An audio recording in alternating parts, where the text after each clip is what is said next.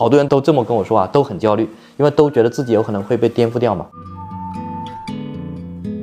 为什么吃了那顿饭？因为他们提到老王也要做 AI 嘛，那我就挺好奇的，所以我们就吃饭。对，我觉得特别有意思。当时在那个 Palo Alto，不是 University Avenue，不是有一个那个咖啡厅叫 Blue Bottle，它是很大的一个咖啡厅。你从那走过去的时候，你就耳边听到都是 Chat Chat GPT Chat，真的是这样子的 啊。我觉得大部分人都不要进，包括大佬们，就是他们走进了一个，在我看来，他们不知道是什么，其实也不一定像他想象的擅长，最好也不一定是喜欢。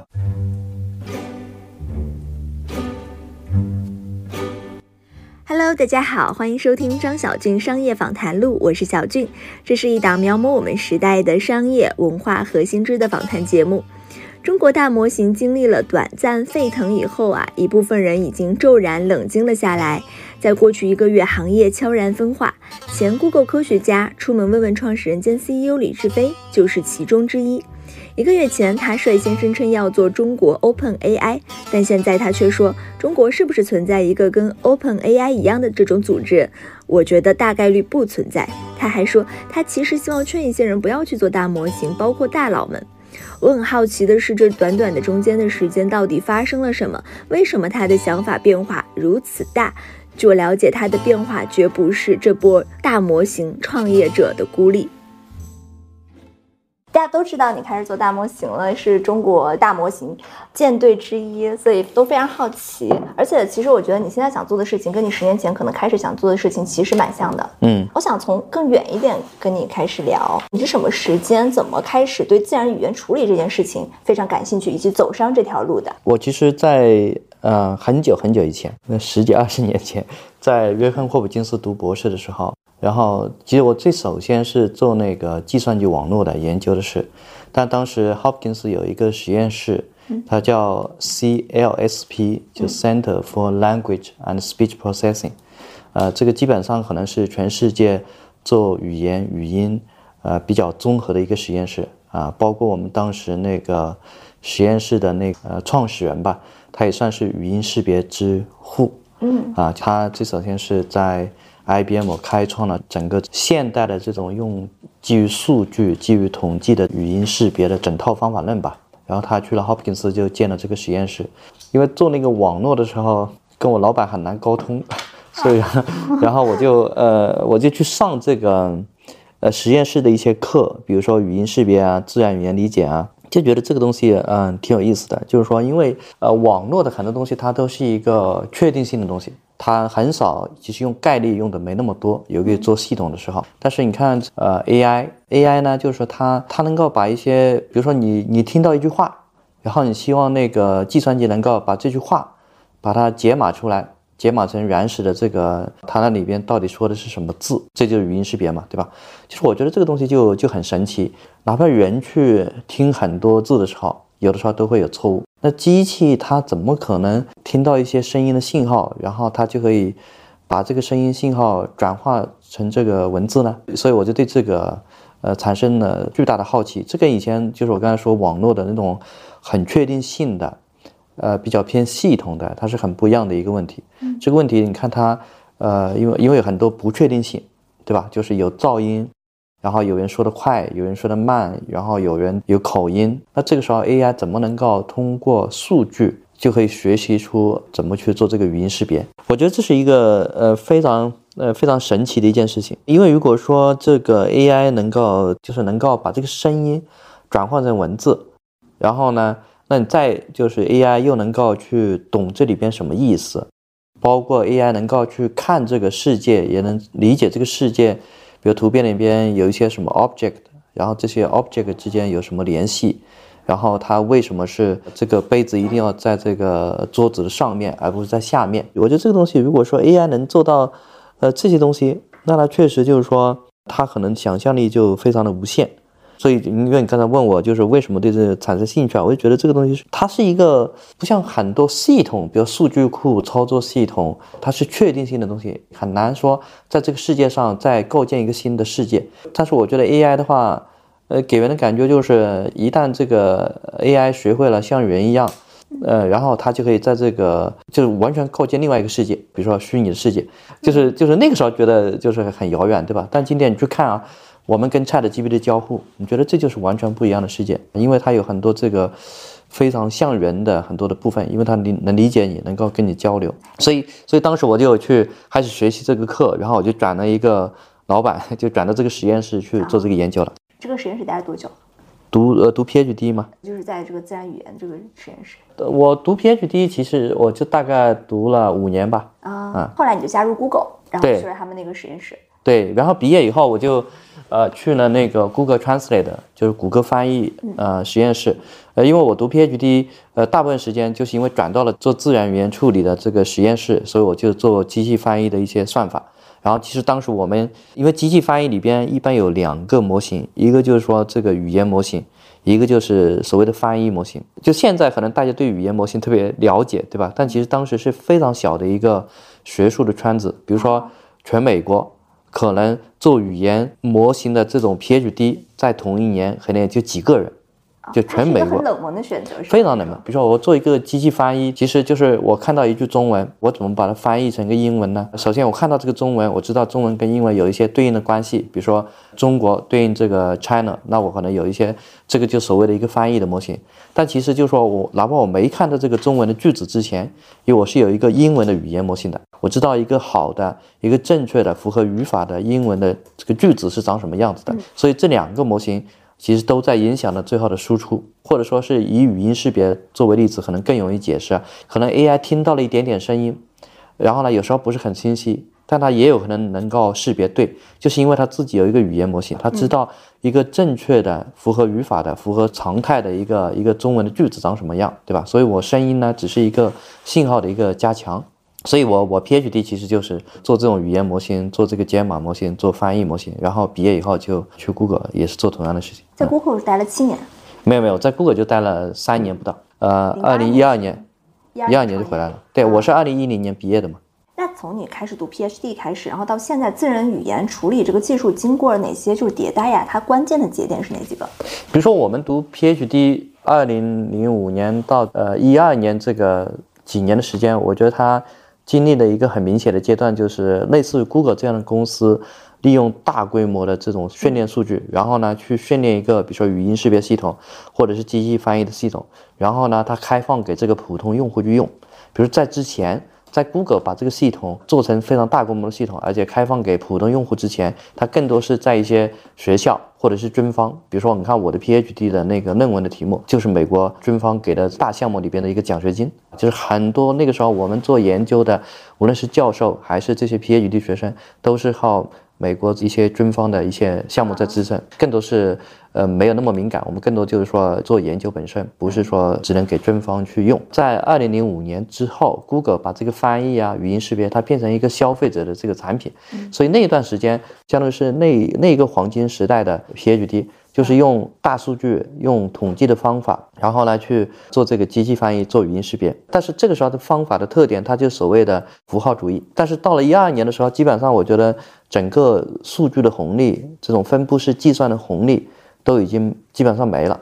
比如说 Google Translate 的这个系统，二零一二年的时候。就觉得很痛苦，就是随便你怎么加数据，然后准确率都不会有什么提升，或者说很多我们在学术界做的很多一些新的算法，在学校里边小的数据它可以提升这个准确率，但是一放到 Google 这个系统里边，它就不会提高准确率，甚至有的时候准确率还下降，就是因为那个时候 Google 已经把这种大数据分布式的计算已经用到极致了。所以这个时候你去加数据，或者说你去做很多呃新的方法，其实不一定有什么新的提升。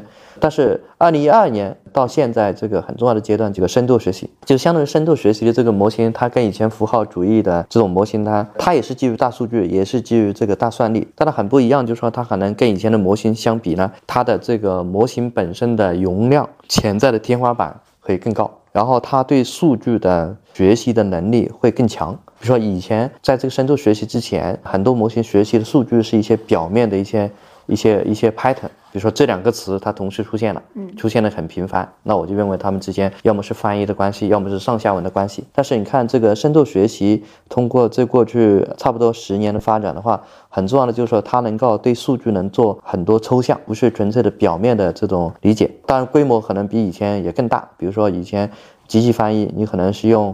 几千万或者几亿的这个 token，那现在可能是十万亿的这个 token，可能是呃很多倍。就是总结来说，深在深度学习时代之后，这个模型本身的表达能力，包括它吸取数据的这种抽象的能力，包括整个分布式的训练的能力，可能都是相比二零一二年当时到那个瓶颈的时候的几十倍或者是几百倍的这个提升。所以就为什么现在的 AI 相对二零一二年，比如说机器翻译这个系统的提升，应该是非常巨大的。这次 ChatGPT 它在这个技术上革新带来了什么，就让它爆发了呢？因为其实前十年都不是这种状态。呃，爆发我觉得就是其实最核心的观点，呃，就是通用嘛。比如说以前的语音识别的系统是专门有一个团队去做的，然后机器翻译是专门有一个团队去做。像以前。像在我们学校，对吧？做机器翻译的人很多是在计算机系，做语音识别的人很多是在这个电子工程系。在 Google 里边也是一样的，做机器翻译的人跟做语音识别的人是两完全两个不同的团队，就是因为每一个系统它都是单独的一个团队。然后单独的训练的数据，单独的代码系统。但是我觉得这一波 AI 它最不一样的就是通用。比如说，现在其实这个大模型，对吧？当然现在还没做到啊，但是未来它可能做语音识别、做图像、做机器翻译，然后回答你所有的问题，陪你聊天，甚至还有各种各样的做蛋白质结构的预测。它可能就是用一个大一统的这个系统就可以做到以前每一个需要单独训练一个系统这种这种能力，多个任务，各个任务都能用一个系统来完成。所以，所以就为什么大家都叫它通用人工智能 AGI？现在达达到了吗？还是现在只是逼近？这个这个很多人有不同的看法嘛。就是微软前一阵子不是写过一篇文章吗？就是 GPT 四，他认为是这个 AGI 的火花嘛。呃，我我是比较同意这个看法的。这个通用的智能无非就是说。第一，你要通用，是吧？第二，你要有高度抽象的这种能力，而不是纯粹的记住一些表层的东西。然后你有比较好的规划能力，然后你又有这种把各种任务自由的组合，能够去做新的。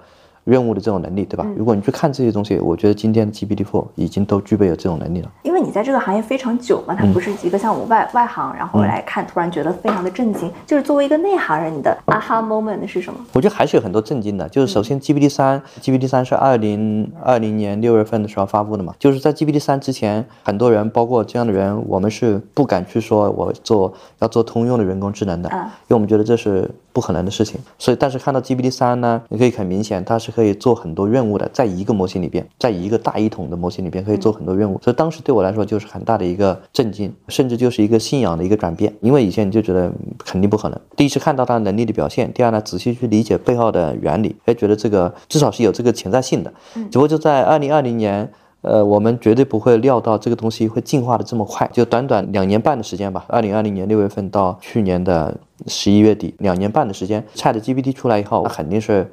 就是不可思议，就是因为它很多能力，就是说它真的某种程度上，就是说因为以前的所有的 AI 系统，你就知道你基本上能预测到它不能干啥，你基本上比如说不能干啥，就是你比如说你你要去呃问他一些比较抽象的东西，比如说推理，或者说是故意去骗他，他只是在网上找一些。相关的文本来形成一个答案嘛？以前，所以你就知道它笨在什么地方。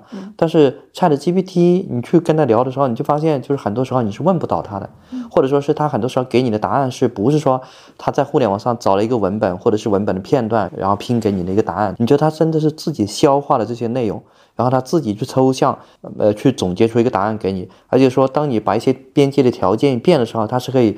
自然答案变的，而不像以前的话，互联网上没这个数据，它可能就不会有答案了，或者说它答案就是完全不相关的。但 Chat Chat GPT 很明显，你就感觉它是，你就是有一种强烈的感觉，你就是在跟一个人对话，他是理解你在说啥，而且他还能够跟你绕，就是你跟你掰扯各种各样的逻辑，就是我我我觉得这个是肯定是非常非常的让人震惊的。它的那个所谓的就是自监督，然后不需要我们来做标注，我可以简单的通俗一点理解，就比如说把孩子扔到海里面去游泳，他不需要我们看着他，他能自己学会。也可以这么说，但其实不需要去这个比喻也比较容易理解。什么意思呢？就是说我基基于前面的词预列下一个词，对，是什么，对吧？最简单的啊。那所谓的自监督呢，就是因为因为互联网是一个序列的文本，我们现在正在聊天，对吧？当我说到聊的时候。那你后面有个“天”这个词，对不对？嗯。那互联网上有海量的这样的文本，它自监督，它就是预测下一个词嘛。那就是这个 AI 预测了，比如说基于我们正在聊这几个词，我预测下一个词。那如果我输出是“天”，那我不就跟你的文本对上了？那你就系统你就给我一个奖励。如果输就是我们正在聊。话那可能哎，这个就不对，那它就给一个惩罚。所以所谓的自监督，就是说互联网的文本其实每一步都给了这个监督的信号。但它为什么又叫自监督呢？因为这个数据不是被标出来的，不像以前，比如说我做机器翻译，我要提供一一句中文，然后标注一句英文，或者做语音识别，你提供一个音频文件，然后你标注一个那个对应的文字。但现在呢，你就是从互联网收到很多数据，所以它是 self-supervised。当然，supervised 就是因为。每预测下一个词的时候，数据都给你一个很明显的反馈，告诉你是错了还是对了。你是 ChatGPT 是去年十一月三十号出来的，嗯，你是哪天第一次用的？因为我在朋友圈，我就看到有一些人就聊到这个东西，我应该是过一两天吧。啊，那很快啊，对。用了之后的感 反应是什么？因为以前的大部分系统基本上我们都可以预测它不能干啥，嗯，就用一用就觉得啊，你看你还是很笨吧，对吧？嗯。但是这个你用完以后，你就觉得就是说它真的是就是你感觉在跟一个有智商的人在聊天。然后你说你春节之后就马上去了硅谷嘛？那段时间发生了什么？你在那待了多久？见了谁？有什么收获？当时对我来说，我就是觉得这个东西太神奇了，嗯，而且太厉害了。所以对我来说，我就挺好奇，知不知道到底是怎么搞出来的，对吧？虽然我看过前面的论文，包括 Instruct GPT，我也都看过，对吧？但是如果你只看那个论文，跟你自己去用的时候那种感觉是完全不一样的。因为论文里边就是一些各种各样的 benchmark，各种各样的数据，哦，看起来很牛，对吧？但是你没有自己真正跟他聊过，但这个你去真正跟他聊，你就觉得很牛。所以第一，我就想很想知道，这个到底怎么做出来的，谁能不能够，呃，搞得清楚是怎么回事？第二呢，我也。因为这个很明显，就是我觉得那一刻是非常清晰的判断，这绝对是革命性的。就是为啥是 OpenAI 这样的公司做出来，而不是像 Google 这样的公司搞明白，或者说是这个壁垒到底有多高？其实我就带的第一是技术原理是啥，第二呢就是这个东西就是为啥是它，而且呃它壁垒有多高，对吧？带着这样的问题跟很多人去聊，就是本着学习的态度去跟别人聊，跟很多尤其是很多工程师，就是一些包括 OpenAI 的呀、DeepMind 呀、Google 呀、Meta 呀。Amazon 这种工程师，当然很多都不是直接干这个，但是你最后聊完的感觉就是说，第一，没人知道这怎么搞出来的，这个技术原理是啥，为啥他突然之间就有这么强的能力？包括 OpenAI 的人自己也没有非常清晰的答案，这个确实是很多深度学习的一个问题，不可解释，你也不可操控，你不知道怎么能够控制它的能力，或者让它在哪个地方表现得更好。这是第一，觉得。这是一个是现在是一个原理非常不清晰的一个事情，对吧？呃，至于为什么是 OpenAI 搞出来的，Google 为啥搞不出来？反正也有一些答案吧。有什么答案？就我觉得主要就是几点吧。第一点就是说，呃，OpenAI 它呃成立它就一直目标就是我要做 AGI，嗯，就做通用。Google 呢，可能很多人就包括像我，就我刚才说的，其实很多人是不太相信的。但是我觉得啊，就觉得这个可能是骗子。学术骗子，甚至有种有那种感觉啊，就是感觉，当你说你要做 AGI 的时候，我我觉得你自己不知道你在说啥，就是那种感觉，你知道吧？但是 OpenAI 它确实是非常坚持说我要做一个通用的系统，呃，尤其是你看它在 GPT 二的时候，它就非常清楚的说，我就是要做通用的东西，对吧？我不是去做那些，呃，比如说你先 pre-training，然后 fine-tuning，然后收敛到一个具具体任务的系统。这是它跟谷歌的这个信仰是完全不一样的，这是第一。第二，我觉得就是说它的成功很重要的就是说，在 GPT 三之后，它就是一个产品驱动的一个 AI 研究。呃，这个可能跟 Google 或者跟别的很呃就很不一样了，对吧？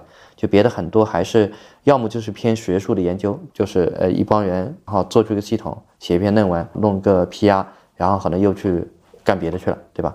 或者是做一个项目，像 DeepMind，对吧？他做的是项目，很多时候 AlphaGo 做一做，又做 AlphaZero，AlphaZero 做完了又做 AlphaFold，对吧？它其实不是一个 product oriented 的迭代。DeepMind 是怎么选择自己项目的？有偶然有必然嘛？必然就是因为他们自己是呃做游戏出身的，他认为就说通过 reinforcement learning 去学习怎么打游戏，就能够做通用的 AI，这是他们的一个这 DeepMind 的那帮人的一些信仰。而而且从这个执行路径来说呢，先找一些这种比较限定场景的，比如说下棋，因为它不涉及到很多人怎么交互啊，对吧？因为那个是就最复杂的就是人嘛，而这个是一个规则很清晰，边界也很清晰，然后数据也非常的干净。如果你要去收集数据的话，但但是它同时又具有呃足够的代表性，因为它足够难，但是又足够清晰，所以我觉得他选择这些问题是非常好的一个选择。第二点是产品驱动，还有第三点吗？还有就是我觉得其实 Google 也有嘛，像 OpenAI，它可能有一帮这种又懂研究，然后呢又能做工程这样的一些人。很多时候工程研究跟产品还是三个不一样的这种领域。那 OpenAI 或者 Google 其实都有这样的人啊。就是产品研究跟工程三位一体，都是可以去参与的这些人，而且也对这个有兴趣。因为很多时候，很多地方他可能有的人就只对研究有兴趣，有的人呢只会做产品，或者有的人呢只愿意做工程。但是能够有一批人是说对这三个都很有兴趣，而且相互能很好协作，我觉得这也是他成功的一个很重要的一个因素。所以就是说我我我觉得就很重要，就是他把 GPT 三二零二零年六月份把 GPT 三开放给用户以后。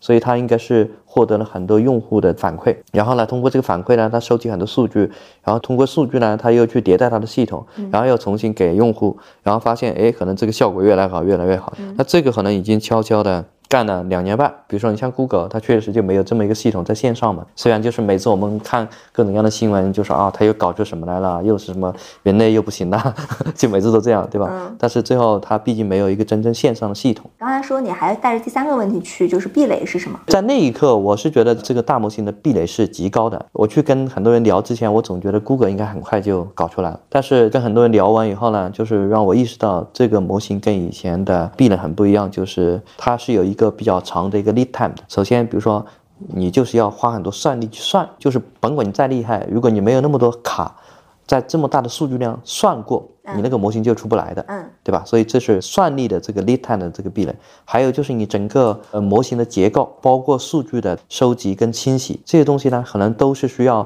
花很长时间去积累的。呃，还有就是你实验本身，因为这个实际就是个实验的科学，比如说。我用很多台机器，然后基于这个模型，基于这种数据的格式，我去调，调完以后看结果。因为它的模型太大了嘛，而且数据集特别大，对吧？所以就是说每做一个这样的实验，可能都要花费很多时间。所以像这种大模型，它是一个类似于造一个什么硬件一样，比如说你 iPhone。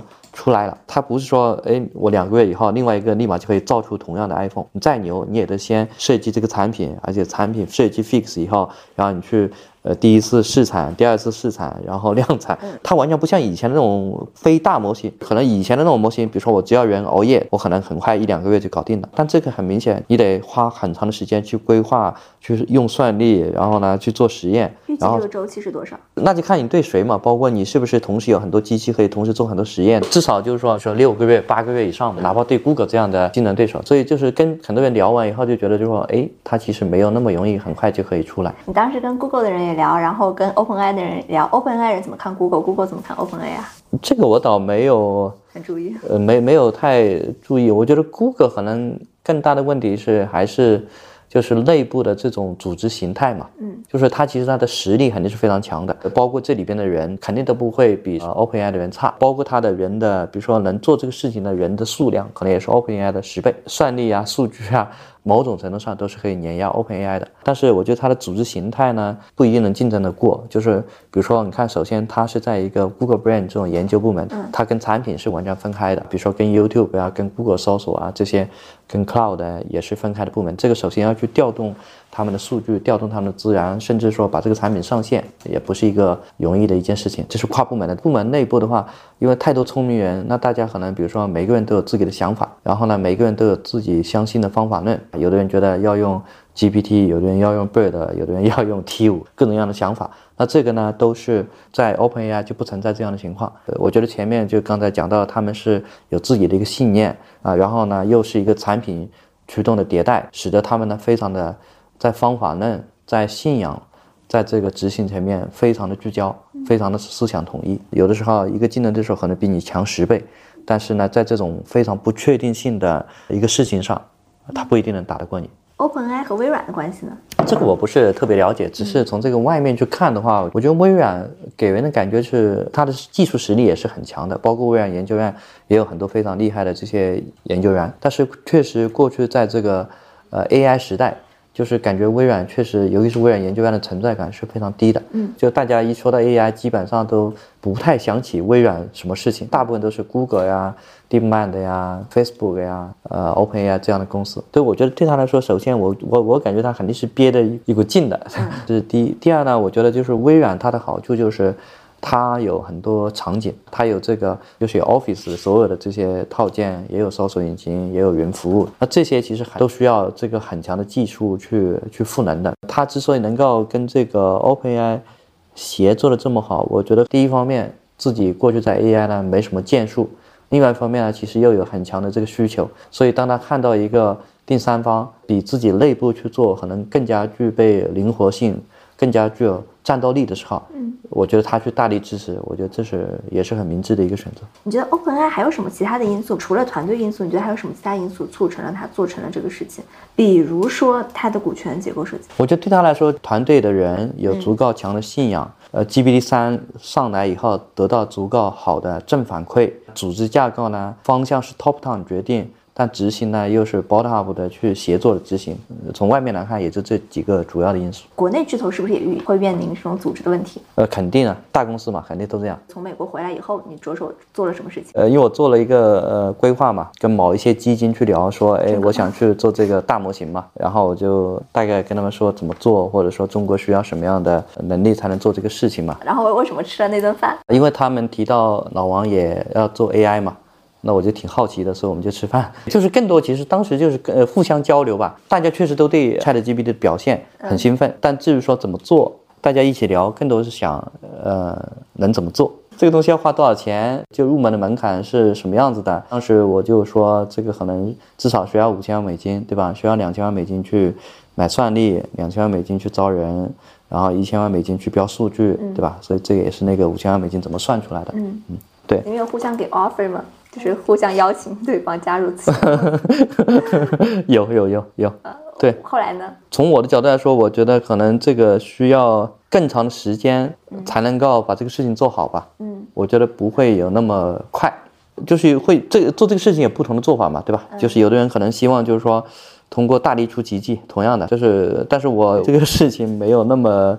那么强的信念，觉得就是说大力就真的立马就能出奇迹的。接下来我我们准备怎么做？其实我的很多想法也做了很多转变，因为当时就是说，我觉得这个东西壁垒极高，需要的早期投入非常大，最后能做的或者愿意去投入真正去做的呢也没几个，是当时的判断。通过过去这一两个月去看呢，就很多东西都变了。首先就是，嗯呃，做这个事情的人会很多，包括十几家了。都不止，会因为这个事情太重要了，太快的就达成一个共识，过去或者是未来十年、二十年的最重要的一件事情，嗯，共识达成太快了，导致就是所有人都会自己去做这个事情，这是第一。第二呢，就是说，呃，这个事情的难度呢，看你怎么去做它。如果说你是要像 OpenAI 或者 Google 这样子，一定是要做。最牛逼的模型，而且是要不停的探索 AI 能力的天花板，那那种肯定是非常非常难的。如果说你是要跟自己的一些应用场景，或者你想做的某些应用场景，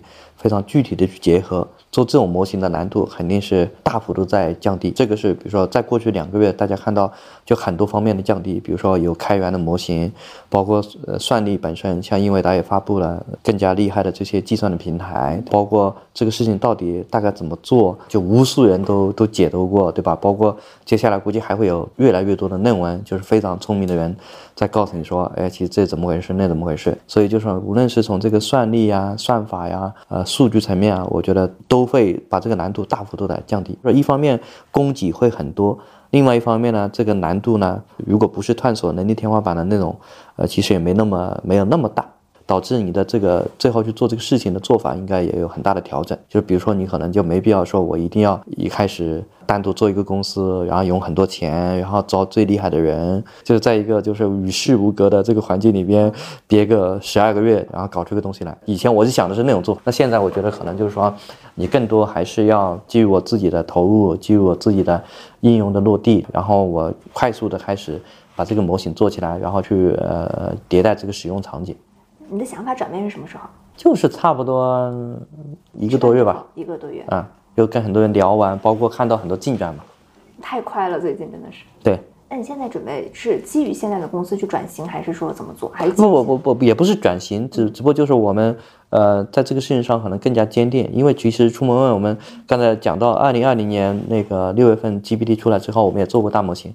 呃，这个是真的是做过大模型，你们可以去看网上的所有的新闻稿的啊。只不过就是当时，呃，我们呃做的模型不够大，然后呢，包括我们当时的方向呢，都有些偏差，就是不应该在某些事情上太纠结。去年也去过一次美国嘛，就是大概十月份的时候，所以那个时候我们二零二零年做过大模型，然后呢做了差不多八个月吧，然后没坚持下去就停了。但是去年十月份的时候，我们又重启了。原因就是我们当时想做这个模型，是因为我们想做那个文案的产品，就是那个类似 Jasper 这样的文案的生成的产品。因为那个是在看到 Chat GPT 之前，我认为这个 GPT 三最适合干的一件事情就是写文案。他才华也比你好，因为他读了太多的内容了，对吧？所以呢，就是觉得这是最适合干的一件事情。所以去年十月份，我们又重新把我们以前的那个 呃事情给捡起来，然后然后开始做。那现在公司就会继续按照以前的战略做，还是会做一些调整？不能说转型的话，呃，因为其实你做大模型还得有应用嘛，对吧？其实我们有一些应用就是需要需要用到大模型的，对吧？所以呢，就是说，就对我们来说，更多是在这个地方更加坚定。其实就是做这种大模型，有的时候是很容易动摇的。有有，尤其是就是我刚才说，你看我们二零二零年，其实我是看到这个通用，但是做个半年，就是很多就是因为因为我们的模型模型太小，做出来就没有那种所谓的那个叫什么 in context learning 的那种能力，就那种能力不是很强。那我们就开始第一开始怀疑我们能不能搞出来，第二呢，搞出来又怎么样？就觉得没没什么应用嘛，还是很容易产生这种犹豫的这种想法的。那我昨天见一个投资人，他也说志飞现在要看他怎么把出门问问，就是嗯呃就是处理掉，然后再开始下一个项目，他们在等你的下一个项目。不不，你看这个是呃这个这个我我先声明一下，不是把出门问 处理掉，而是说就触摸问就是在这个基础上，可能是其实因为因为我们就是我刚才说了一方面我们有做大模型的能力，另外一方面呢我们有这个各种应用，这个有一点确实是。呃，我们比较幸运，就是我们在二零二零年的时候，我们就开始做这种各种生成的应用。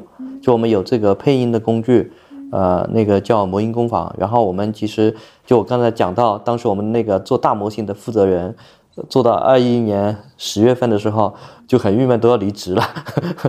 然后当时他就，我就跟他说别离职，咱们来做个应用吧。所以我们当时就开始做那个数字人的应用，就数字人的视频的生成啊，直播啊。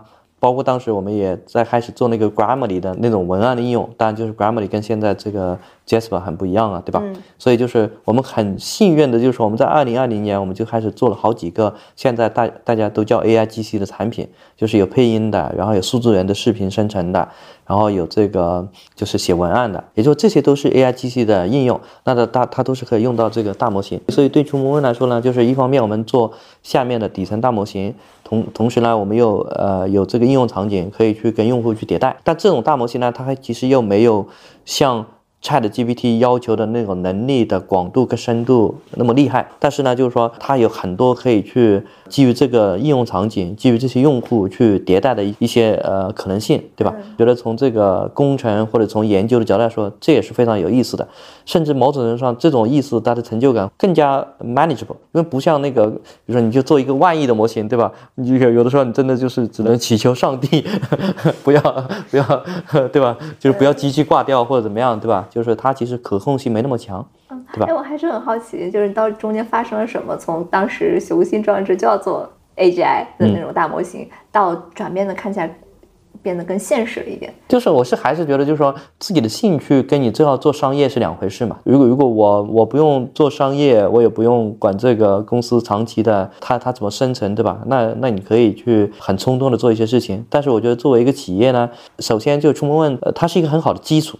就是比如说，我们有几百号人的这种常规的军队，可以去做我刚才说这种场景的落地，包括模型本身，对吧？所以这个呢，其实就是从这个执行角度来说，它可能是更加呃现实，而且我必须去做的一件事情。而且这个并不代表我就不能去探索 AGI，因为其实就是你永远探索这种特别难的事情有两种方式，一种就是我真的就是从头开始。对吧？然后呢，就是直接就是奔的那个，对吧？另外一种呢，我是一种渐进式的，这个渐进式跟什么那种呃突变式的肯定各有优劣。但现在对我来说，可能最好的方式就是基于触摸问的这种渐进式的方式啊。但是还是会做，还想做大模型的 Open AI 吗？事实上来说，呃，中国的 Open AI 这个是个伪命题，就是说，因为大家都知道，你要完全复制一个 Open AI，这是非常难的一件事情，甚至他们自己都不一定能重复，这里边很多不确定性，而且需要的资源是非常庞大的，包括他们对未来的投入想象都是。非常非常庞大的，就是说中国是不是一定存在一个跟美国 OpenAI 一样的这种组织？我觉得大概率是不存在的。最终你就算做了一个 AGI 又怎么样呢？那你更重要的还是要 make AGI accessible，大家 AGI 能够变成可用的东西。那我们可以在这方面去做很多探索。呃，能力的天花板，当你没有能力自己去做的时候，你就当做一个观察者嘛。其实这个也是挺有成就感。你可以看他们的论文，看大家怎么讨论，就是因为因为其实这个这个嗯，就是也可以学到很多东西，而且也可以做出自己的很多贡献。你认可 Robin 说的中国不需要第二个大模型？呃，中国肯定需要很多大模型，但是呃，是不是有能力做这种类似于 OpenAI？这样牛逼的探索能力天花板的这种模型，这个我我不确定。就是我一直在强调，就是说做大模型不是只有一条路。我发现我就理解的不对，因为我之前就觉得，比如说可能他们列了十来个团队，都说要做中国大模型，我就以为他们都想就是做中国 OpenAI。我觉得他们可能是要进入一条河去竞争。哪怕即使是这么想的，到后面也必然会分化的。嗯，就是还是我刚才说的，任何一个人，任何一个组织，它不能脱离，呃，脱离商业，不能脱离这个环境而存在。就是说，它最后一定要找到自己的某种定位的。其实现在是先下来，然后我们先找自己的位置。就是说，呃，能笑到最后的，呃，你你也不知道是谁，甚至哪怕在全世界 OpenAI 也不一定就笑到最后。所谓的大模型时代到底给我们会带来什么？就是如果从今天往后看十年的话，会有什么样的预言呢？我觉得大模型时代就是刚才说最核心的就是它的通用的能力嘛，嗯，然后而且这种通用的能力，它是一个所谓的认知的模型。我们觉得我们人很厉害，是因为我们能思考，我们有思想，对吧？那语言呢，可能就是是思想或者思维的一种载体。当然有人说语言的天花板就是人类的思想的天花板，也有人认为。呃，语言之外还有很多别的东西，对吧？但是不管怎么样，这是一个可能是人类最引以为傲，而且是觉得最难的一件事情，就是这种认知，通过语言承载的一种认知。那现在很显然，这个大模型就是类似于 Chat GPT，从我的角度来说，我认为它就是具有很强的认知能力的。呃，这个这个会有导致有几个后果。第一，代很强的认知能力呢，就说让我们产生很强烈的信心，就是当我认知问题，我都能解决。那些很多感知的那些东西，我觉得都是就是小菜一碟那种感觉。从我的角度来说，我对 AI 产生了强烈的这种信心。嗯，我觉得就是它一定是很多以前觉得搞不定的事情，接下来都能搞定。这是第一个呃第一个影响。第二个就是说，现在很多人都讲这个 AI 大模型是生成式的，我觉得这个东西是不对的，而且是一个巨大的误导。其实今天 ChatGPT 这种认知模型，它的能力是全方位的，比如说它有很强的呃理解能力。它有很强的分析能力，它有很强的生产能力，它甚至有不错的规划的能力。那这些能力呢？就是说，如果是从这个角度来说，呃，它的应用肯定是远超语言的。就是你难以想象的，比如说我做一个机器人的规划，那我是不是可以用这个思路去做呢？比如说我去咱们日常生活中的所有事情，我觉得不会有一件事情会逃脱掉这个东西的影响。呃，现在大家看到的是这种虚拟世界的影响。什么文本、图片、视频、音频，对吧？呃，好像是只是一个虚拟世界的影响。那接下来就是如果说像刚才说，因为这种通用大模型，大家对这个信仰也好，或者这个方法论也好，我们造出了这个通用的比现在更加通用的很多机器人的手段，那不就对很多这种蓝领的工作也会有巨大的影响吗？也就是说，就是确实你可以想象未来五年、十年，就是我我想不到有什么领域不会被这个影响。嗯，所以它是影响一切。影响一切，它是 iPhone 时刻还是浏览器时刻？这个我也跟别人争论过，我觉得是后 iPhone 时刻。为什么？因为我觉得就是还是刚才那个判断嘛，就是说我们的科技，呃，通过这过去十年的发展，就是移动互联网啊，对吧？呃，人类的很多东西已经高度数字化了，而而且呢，就是它的这个 availability 就是无处不在了，就是每个人都有手机，手机都是联网的。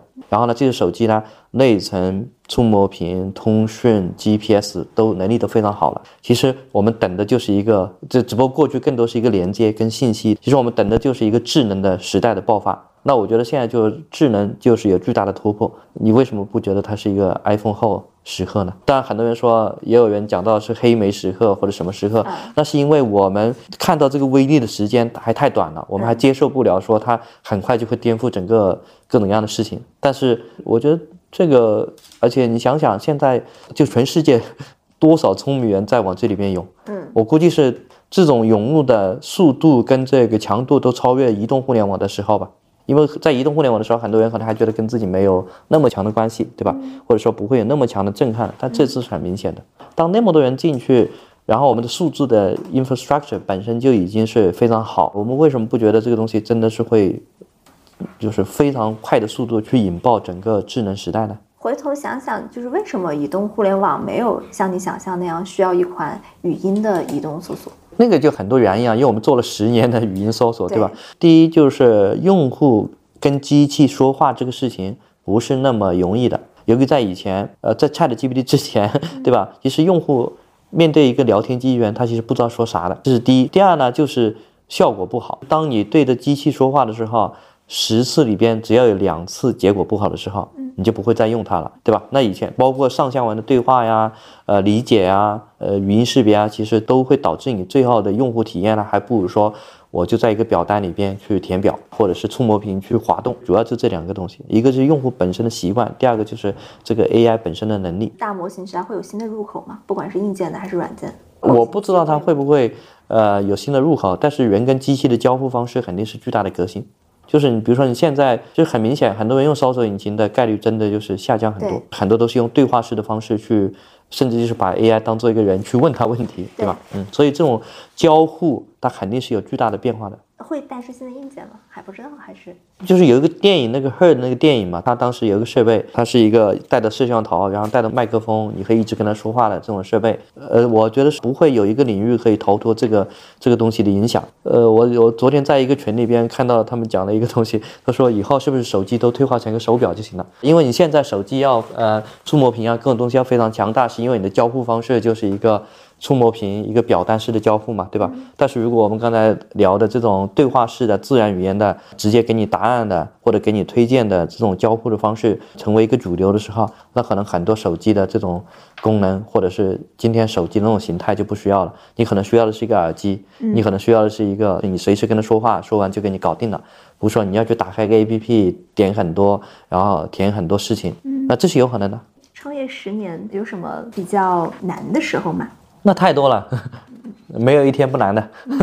最近的困难是什么？我觉得最近倒不是困难，其实就对我们来说也是面临的很大的压力。就是说，一方面感觉这对我们来说是巨大的一个机遇，嗯，但另外一方面呢，因为我们是在这个行业里面嘛，就感觉这个竞争是无处不在，而且真的是太多聪明人都在这里边琢磨，会让我有时候会产生一种，我会不会 miss 掉这一波，呃，这种机会，或者说我能不能够在这个。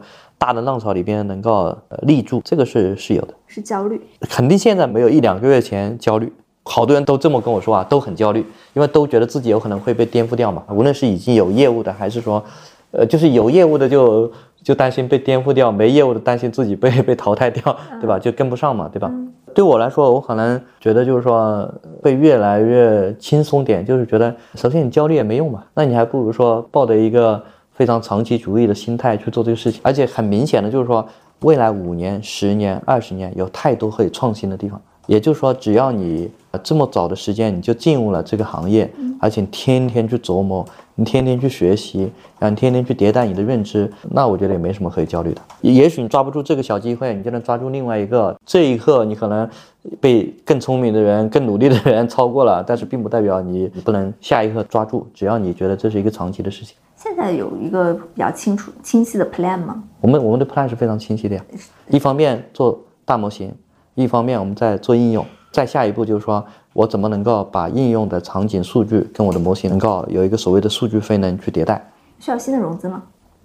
我们其实不太需要，这个反而也是某种程度上，呃，我们可以比较长期主义去做的一一个因素吧。因为因为很多很多动作变形都是你压力太大嘛。不管怎么样，融资。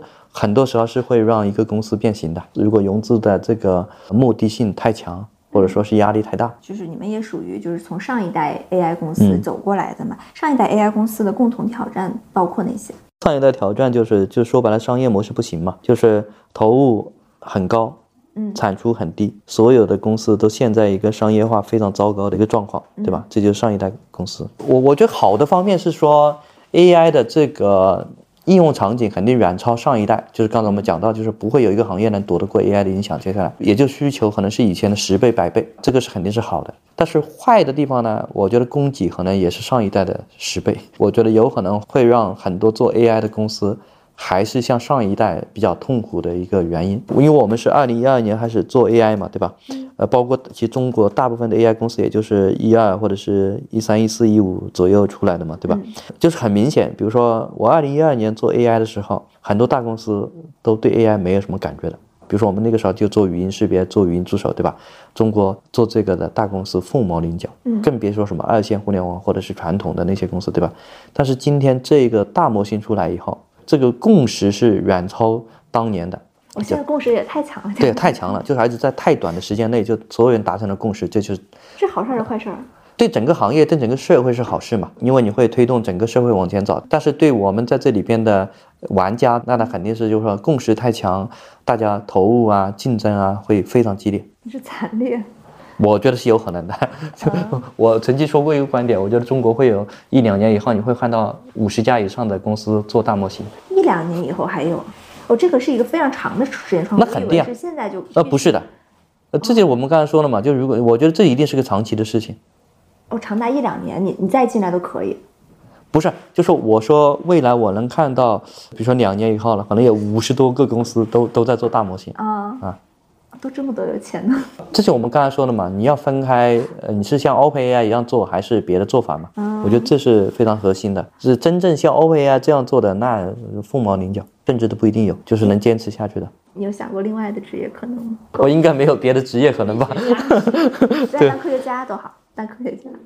我其实也不太适合在一个象牙塔里边，因为我觉得我更让我觉得兴奋的还是说，呃，做的这个事情是这我自己能用的。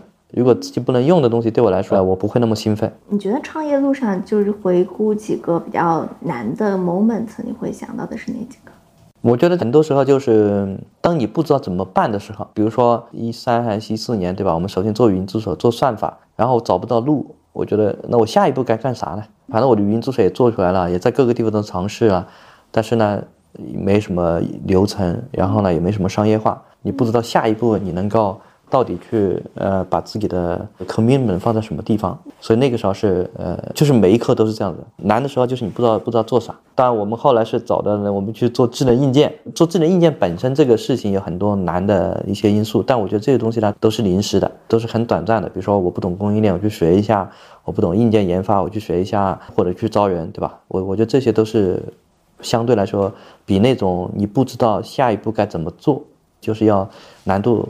低很多的一些问题，为什么我们要同时做了那么多的硬件，一步一步做了很多很多的硬件？因为当时其实你看，我们从二零一四年开始，我们就说我们要做一个无处不在的虚拟个人助理。那无处不在，你就得在路上、在车里边、在家里边，你跑步的时候都得有这个东西。所以你说这个这个理念对不对呢？完全对的。今天可能反而重新去看这个事情是更加好了，就更加靠谱了。只不过那个时候就是说你可能。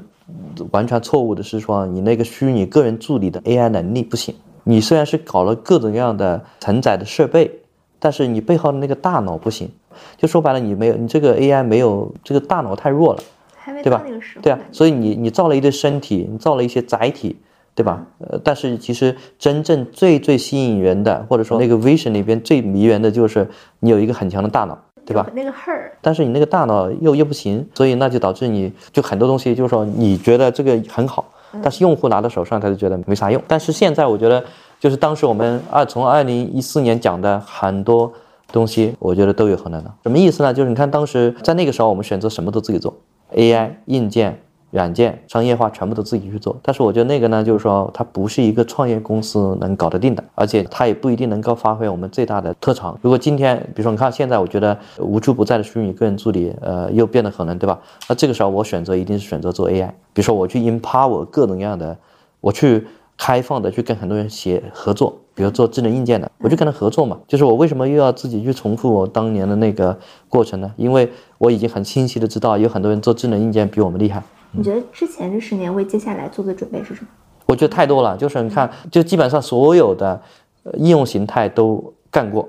无论是虚拟个人助理，还是这个各种各样的硬件形态，我们很多种商业模式也都尝试过啊。无论是 to B 还是 to C 还是出海，呃，包括我们做 SaaS，其实我们二零二零年主要就是做 SaaS 嘛。这种工程的能力、商业化的模式尝试，要么就是一种能力沉淀下来的，要么就是一种 know how。有包袱吗？肯定不能说没有，或者说是不能说你不会有路径依赖。嗯，那我们这里边只是要时刻的提醒我自己，就是说分析说过去哪些地方不应该自己做或者做的不好。像刚才比如说，呃，如果我今天要去做虚拟个人助理，我可能更倾向于说，哎，我去做这个里边的大脑，嗯，或者是偏 AI 偏软件的部分，嗯，对吧？我去 empower 很多合作伙伴。嗯，当然就这里边的商业模式会怎么样，呃，这个是很值得去探讨的。商业模式会怎么样呢？也完全取决于刚才我们讲的这个大模型的最好的竞争格局。过去如果是总结过去十年的三点，就是创业过程中带来最大的 know how，你觉得是什么？我觉得还是就是知道以前的 AI 为啥不行，然后呢，知道哪些东西我们能做，哪些东西我们不应该去做。我觉得还是这些。为什么我觉得这次就是现在这个创业大模型的这一波组局的现象很明显？我觉得还是就是可能大家觉得这个事情太大了，然后呢，其实每一个人呢，单独他没都没有很强的信心说他自己能搞定这个事情又足够大，自己又没有信心搞得定，那有什么选择？那不就组局吗？这中间你觉得会诞生巨头吗？我觉得创业公司永远都会有机会的，但是它可能不是颠覆已有的巨头，它可能是就会出现新的一些产品形态或者商业模式。就不一定非得是出现一个什么干掉了搜索引擎，不是的，肯定不是这种。我觉得大概率不是。就就比如说像出来的字节，还出现的是另一种产品形态。对，嗯，比如说我瞎说啊，比如说可能就是集搜索、推荐、内容于一体的一个产品。哦，这么大？那有可能的，或者说，但它这个产品是集搜索、推荐跟内容生成，但它有可能是很垂直的，因为搜索、推荐、内容生成，我也可以是很垂直的呀，对吧？所以这是大模型所谓的淘金年代吗？我觉得它可能算的是一个创新，然后呢，变化会非常激烈的一个时代，因为一切都不确定，无论是技术还是商业的格局，还是商业模式，还是用户会怎么用它，包括我们刚才讲的，呃，对这个整个世界各行各业的各种各样的影响。这段时间你觉得最狂热的场景是什么？最狂热的场景啊，对我个人来说，我确实真的睡不着觉的，就是每天早晨就是五点钟就醒了，确实聊了很多很多人。我我是从美国回来，在美国也是这样子，每每天喉咙都是哑的。哦，对，我觉得特别有意思，当时在那个 Palo Alto 不是有一个那呃那个 University Avenue 不是有一个那个咖啡厅叫 Blue Bottle，它是很大的一个咖啡厅，你从那走过去的时候，你就耳边听到都是 Chat Chat GPT Chat，真的是这样子的 啊。回来现在也是了。中国是刚好晚半个月到一个月嘛？对，国内是过完年，然后突然过完年，过完年之之后差不多两两三个星期吧，感觉是，对吧？你们吃饭那时候是吧？对，差不多就那个时候啊。最近冷下来了，这很正常，无论是社会还是个人都承受不了。你不可能长期这么狂躁，或者说是一天睡四五个小时。哦，你为什么那段时间每天五点钟就醒了？不，第一是我倒时差，第二是真的是有太多事情，而且太兴奋了。是紧张的那种兴奋？不是，他就自然就醒了，然后一醒了就就感觉我必须起来干点事情，否则我我觉得就是在浪费时间。你就觉得睡觉都是浪费时间，就在那个时候。最近的，最近的，最近好很多。我也是感觉，我最近见的就是包括创业的和投资的，都感觉就没有那么狂躁。不，我觉得肯定比以前是要呃，比如说比过去那个三年。呃，这个状态肯定是要更加努力、更兴奋吧。嗯，啊，就是我我，而且我真觉得就是还呃，对我来说啊，我就是后来我还是要给自己做心理建设，就这就是一个长期的过程。如果你每天这么搞，可能搞一段时间自己会搞挂的。嗯，你觉得接下来那种 killing app 现在还看不到吧？看不到，太早了还是？现在我们还是得等那大模型比较 ready。我觉得大模型 empower kill app 这种能力已经 ready 了，而更多是说。大家能做出什么样的应用？包括用户怎么去接受它？我看到你说真格源码投资人都读论文，一看你就问 Transformer 的各种细节。问你的是什么细节？反正就问的很细，就是细到就是我觉得就是说我得回去拿论文看一看。最近怎么那么多人突然开始读论文了？第一是这个事情刚才说太大了，呃，那每一个人都得学会最底层的东西，对吧？如果你学不会，真的就是一个长期的事情。比如论文是最最原始的东西，基于那个东西你自己可以推演很多东西，而不是听别人去推演。所以我觉得这是第一，是这是第一点，它很大，而且会长期需要它，而且呢，就是它又带一点技术属性，如果你不去看论文，你根本就没法跟别人聊同一个频道上。我觉得第二点当然也是论文本身也越来越简单，就没有什么难度。本身啊，如果你看论文的话，连个数学公式都没有嘛，里边你去看一下我们以前读 PhD 里边的那个论文，对吧？可能百分之五十以上都是。在推理公式各种各样的东西。你最近读了吗？你读的就是有没有读的非常有收获的、有启发？哎，我我我前几天读的那篇，我就就就是其实大家都读，可能很多人都读过，就是微软写的那篇 GPT Four，我觉得那个挺好的。呃，我们就算自己去用，我们其实是没有这么系统的去评估过这个 GPT 的能力的，而且很多事情是没有仔细思考过的。看他讲的时候，你就觉得对这个 GPT 的能力。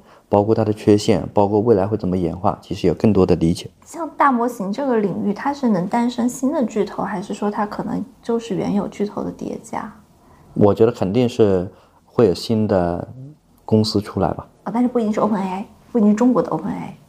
哦，那不一定。嗯，就可能就是大模型之后的某个就是产品，比如说 KeyLab，因为你看又有 APP，然后又有自己的模型，而且这个确实可能是大概率是这种。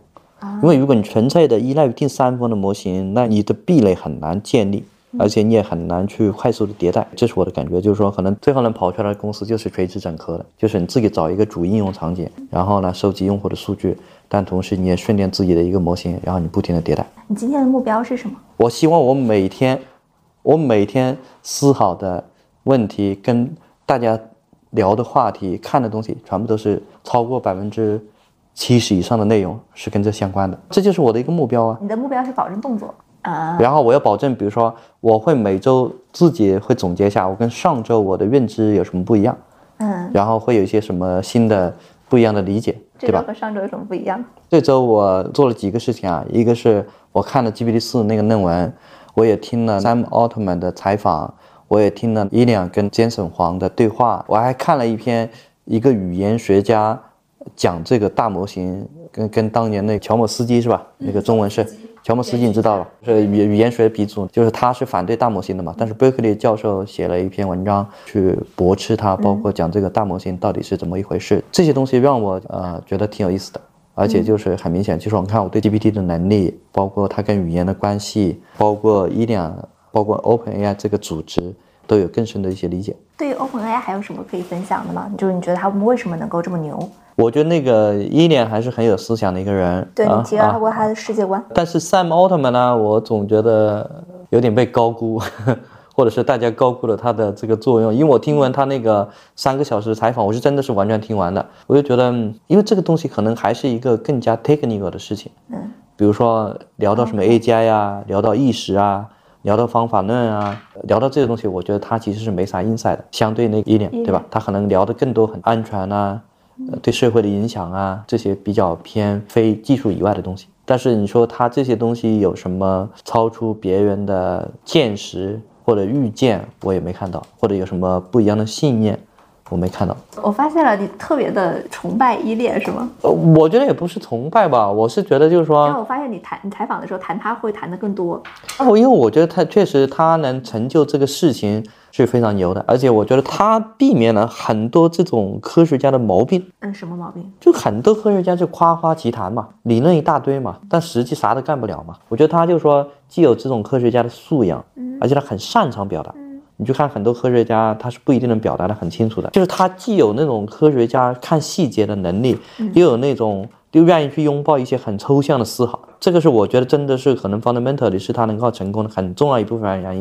因为很多很牛的科学家或者 PhD，他很可能会钻在很细的细节里边，他不会去思考那些特别抽象，比如说人的大脑到底怎么工作的，嗯，人类的语言到底。是什么样的一个地位？互联网的数据跟人类的语言、跟人类的智商又是什么样的一个关系？这个在论文里边你是没法写的。大部分的学术论文都是非常具象的算法。我我比较喜欢它，是我觉得它既有很强的科研的素养，然后呢又对很多很抽象的问题呢非常的关心。我我觉得他是有方法论的，有执行的方法论。性格呢又比较在一些他自己有强烈的 belief 的地方呢，他比较坚持。这个我觉得是很难很难的。我最近不是也批评那个叶诺芬，对吧？你就很明显，叶诺芬他肯定也是非常牛的 这个科学家，但是你感觉他就是说只说不练，或者说是其实他很多说的东西呢，他其实跟世界是脱离的，跟现实是脱离的。他没有一个方法论，他不知道他的这一套东西现实的情况下怎么去 deliver。就是医疗，我觉得真的是推动了人类的进步，在这点上，把一个这么抽象的东西，然后跟互联网数据这么具象的东西结合起来，最后做一个聊天的东西。嗯，你说这个有几个？你我估计你们也会采访，包括中国很多科学家，对吧？我觉得他们都是与世隔离的，对吧？你怎么看那个教授那一波创业的人？学院派的，我觉得就是教授的好处就是他对这个技术有比较强的认知，呃，人都是很聪明，他也有很好的学生，这个都是他的好处。坏处就是他能不能够从一个有专业能力的科学家进化成一个有技术执行能力跟商业思维的企业家？如果他不能做这个转化，我觉得他不一定能走得很远，或者他不一定能够是那个。最终能成事的人，对吧？他可能是很好的一个起点。你想就是在新的这个浪潮中成为，就是做一家巨头吗？如果我能够，第一，我对大模型我非常懂，这这 Minima 的追求我非常懂。如果从个人来说啊，我能够提前预测到很多事情会怎么样发展，然后最后证明我的预测是对的，无论是技术的还是产业的还是什么，这会让我内心产生很多愉悦感，就是像上帝一样预测未来是怎么回事。从公司来说，我觉得我们能够在这里边去做一些事情，最好有实实在在的产品，不是只是一个模型，而且这个产品呢，它真的是改变了某一批人的生产力或者是他的习惯，我觉得这就足够了。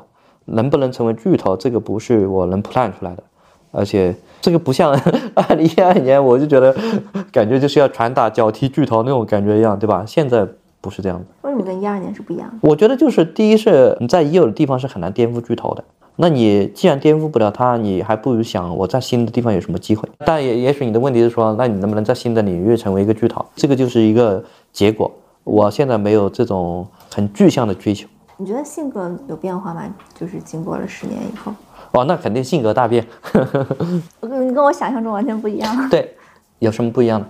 因为你接受采访的时候都会说以前的狂妄嘛，我没有感觉到啊。不是，而且我觉得你讲话都非常有强烈的这种表达，比如说你说你以前会说我只是要求非常正规的融资，正规到纯洁无瑕。嗯，啊，你还会说就是看到这个世界正在被我瞧不起的人推向一个我不喜欢的世界，是我最大的痛苦。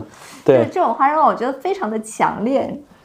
因为我不喜欢给自己打脸，就是我觉得有一些东西。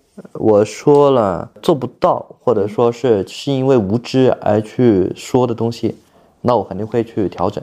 比如说巨头，对吧？二零一二年，人家问我说怎么跟某度竞争，我说某度是什么东西？就是感觉就是说我看都不想看。但是你通过十年在中国的创业，哎，你发现其实哎人家是很厉害的，至少就是说在你跟他竞争的时候，对吧？就是不能够欺骗自己嘛。基于当时的这个认知的情况下，你做的很多事情都是能理解的。但是如果我明明知道这个东西不是这样子的，我还去忽略它，我觉得这个就是不求真。可能很多行为方式的变化、说话方式的变化，我觉得更多就是因为我看到了很多真相，然后呢，让我呢，呃，更加求真一点，对吧？当然，就是并不代表我不，呃，我可以不狂妄，也也许对我来说，我不表达这个狂妄也无所谓，更多是这样一个变化吧。在国内竞争有多惨烈？我一直有一个比方，我认为中国是美国的十倍竞争，这是一个很量化的一个结论，对吧？怎么得出来的？就是原因就是说，中国的创业的供给可能是美国的两倍，美国的客单价可能是中国的五倍，所以乘起来就是十倍。你说这个东西，我是觉得超级有道理的，真的这样。你看中国太多的创业者了，但是你的需求或者你的客单价呢？又只是大部分还是中国的一个市场嘛，对吧？呃，美国是除了美国以外是全世界嘛，嗯，所以它的最后你看很多公司确实它的营收就是跟美元跟人民币的汇率是有点 是强挂钩的，对吧？一个公司规模有多大，最后营收能做多大，对吧？所以就是我确实觉得就是中国创业的激烈程度是美国的十倍，当然这个可能要修正一下，就是说看你是做什么，这个也说的是个平均，对吧？如果你做最最前沿的那些东西，可能又又是另外一种说法，对吧？但总体上，因为大部分创业做的还是会充分竞争的一个市场。你说性格大变还包括什么呀？以前是狂妄也好，第二个就是比较急躁吧。那现在我就觉得，就是说，通过这十年下来，我觉得是第一，狂妄也不一定是对的，或者是不一定有好的结果。过分的急躁，有的时候反而做不出什么事情来。因为我最后还是希望能够成功的，我希望这个世界还是被我喜欢的人掌控的。那我包括我自己，我是能够对这个世界产生这个影响力的，这是不会变的。只不过就是说，到底用什么样的方式去呃调整自己的行为。使得你可以产生最大的影响力，那这个可能是有一些变化的原因。你喜欢什么样的人？